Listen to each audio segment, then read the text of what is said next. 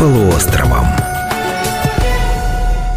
Здравствуйте, уважаемые радиослушатели! В эфире «Знакомство с полуостровом» – программа об исторических достопримечательностях нашего края, что они значат и благодаря каким событиям появились на Камчатской земле. У микрофона Валерия Барткус, за звукорежиссерским пультом Александр Ядревский. В гости традиционно к нам пришла Наталья Валентиновна Дивнина, главный библиотекарь отдела краеведения Камчатской краевой научной библиотеки имени Степана Крашенинникова. Здравствуйте. Здравствуйте, Валерия.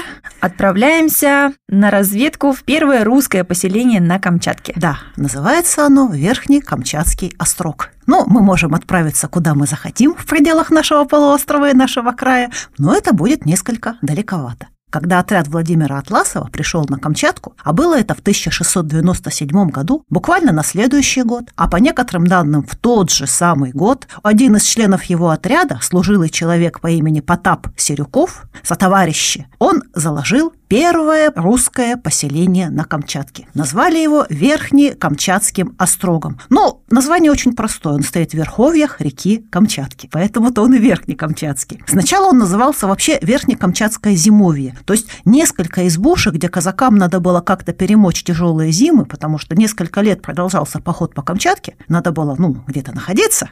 И, собственно, была заложена Потапом Серюковым первая изба. Но потом время шло, и уже в 1715 17 году эти строения обнесли острожной стеной. Острожная стена – это уже не шутки, это уже серьезная деревянная стена из заостренных кольев, преодолеть которую просто так, ну, уже не удастся. В 1803 году Верхний Камчатск становится административным центром всей Камчатки. Совершенно неожиданно, потому что большими размерами он не отличался, но несколько лет он был, этот маленькое поселеница было центром всей Камчатки. Вообще просто немножечко истории повезло так всем. Большинству камчатских острогов заложено заложенных в первые годы. Ну, разве что Тегельская крепость не была столицей Камчатки. А так, Верхний Камчатский острог побывал, Нижний Камчатский, Большерецкий, Петропавловский порт, чем и пребывает до сего времени. И именно из этого Верхнекамчатского острога казаки, восставшие казаки, отправились убивать Владимира Атласова. А незадолго перед этим именно оттуда сбежал Владимир Атласов, которого казаки посадили в этот острог. Вот. В том же году и тельмены восстали и сумели сжечь острог. И в том же самом году его снова остроили. То есть это 1711 год. И острог этот описал Степан Петрович Крашенинников. Крепость в нем четвероугольная, с палисадником во все стороны на 17 сажен. Палисадник – это и есть та самая конструкция с заостренными кольями а не дачная ограда,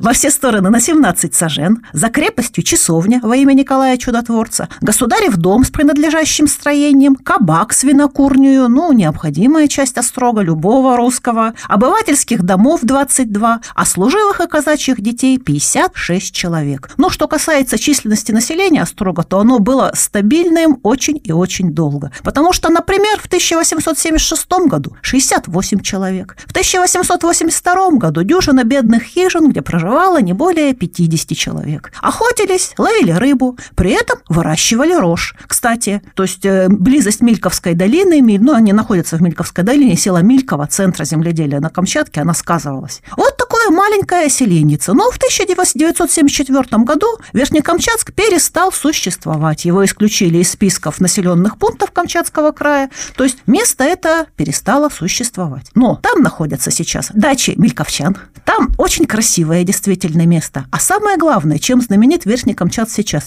Любой, кто едет в Мильково из Милькова, это место никак не минует. В 1973 году на берегу реки Камчатки, в 14 километрах от села Мильково, местный краевед Михаил Иосифович Угрин, создатель местного краеведческого музея, поставил необычайный памятник. Это деревянная стела, которая называется «Братания». И посвящена она походу Владимира Атласова на Камчатку. Эта скульптура сделана из огромной ели. Высота ее около 5 метров. Причем это общая высота, а фигуры казачьего атамана и тельменского предводителя, Тайона можем его назвать, двухметровые, то есть почти больше, чем в натуральную величину. Очень красивый столб, резные стилизованные фигуры и надпись. В 1697 году Атласов со товарищи острог срубили. Серюкова исключили из списков, ну, атласов. Тем не менее, две фигуры. Верхний ярус – это верхний ярус. Средний ярус – это очень красивые стилизованные фигуры, такие вот они даже не знаешь, как сказать, то ли камчатские, то ли какие-то амурские, то ли такие могли быть, если бы этельмены занимались резьбой по дереву, это дерево хорошо сохранилось. А нижний ярус – это надпись.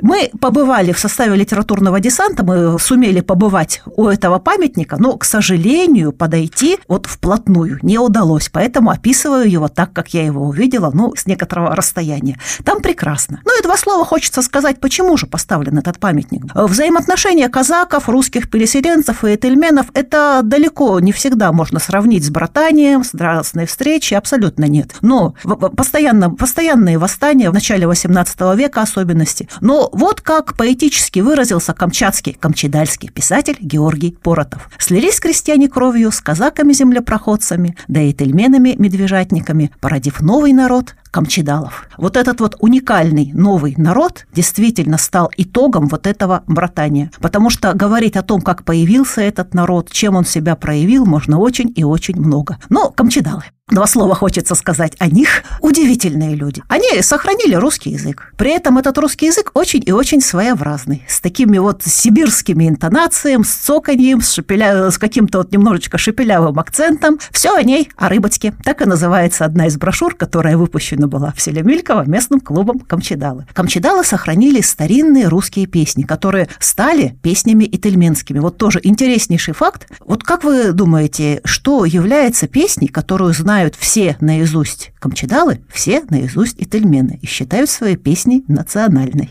А не догадаетесь. А песня эта старинная казачья песня «Желтенький песочек». Причем русские поют ее по-русски, и тельмены перевели ее на этельменский язык. И на всех вечерках, на всех местных вот встречах эта песня звучит, эта песня жива. Ее поют так же, вот люди вспоминают, как пели их бабушки, дедушки, и поют ее так же, как пели в 18-19 веке. Ну, близость села Милькова, конечно, тоже сыграла свою роль. И вот это вот удивительные вещи. Русские переняли от этельменов способы охоты, способы рыбалки, передали этельменам, скорее даже не земледелие, земледелием на Камчатке были всегда большие проблемы, даже в Мельковском районе, огородничество, которое распространилось даже у коряков далеко на север. Поланские огороды славились в Камчатке 19 века, то есть выращивали там очень хороший картофель, например. Передали они устройство русских исп. Уже в 18 веке буквально Крашенинников застал последние тельменские полуподземные жилища. И тельмены практически все переселились уже в русские дома. Те и другие сохранили вешало для сушки рыбы, потому что без рыбацки нельзя было жить ни русским, ни казакам, ни тельменам, ни их собакам. Ни в коем разе. Очень частые были браки между местным населением. Вот есть такой исследователь Сергей Иванович Вахрин, он написал огромный толстенный двухтомник «Тайна камчатских имен». И вот там все эти местные роды переплетались между собой, пересекались местные, приезжие, тельмены, коряки, казаки, казаки, сибирские пришельцы, иностранцы, и американцы, и англичане, и шведы.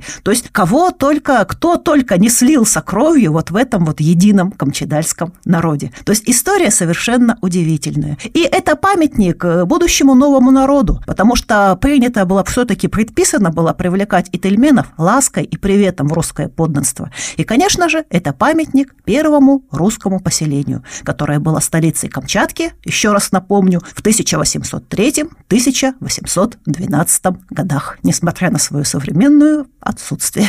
Вот так. Очень интересно. Как всегда, большое спасибо. К сожалению, наша программа подошла к концу. Я напоминаю, что в гостях у нас был главный библиотекарь отдела краеведения Камчатской краевой научной библиотеки имени Степана Крашенинникова Наталья Валентиновна Девнина. Слушайте нашу программу и будьте самыми знающими. До новых встреч в эфире. Знакомство с полуостровом.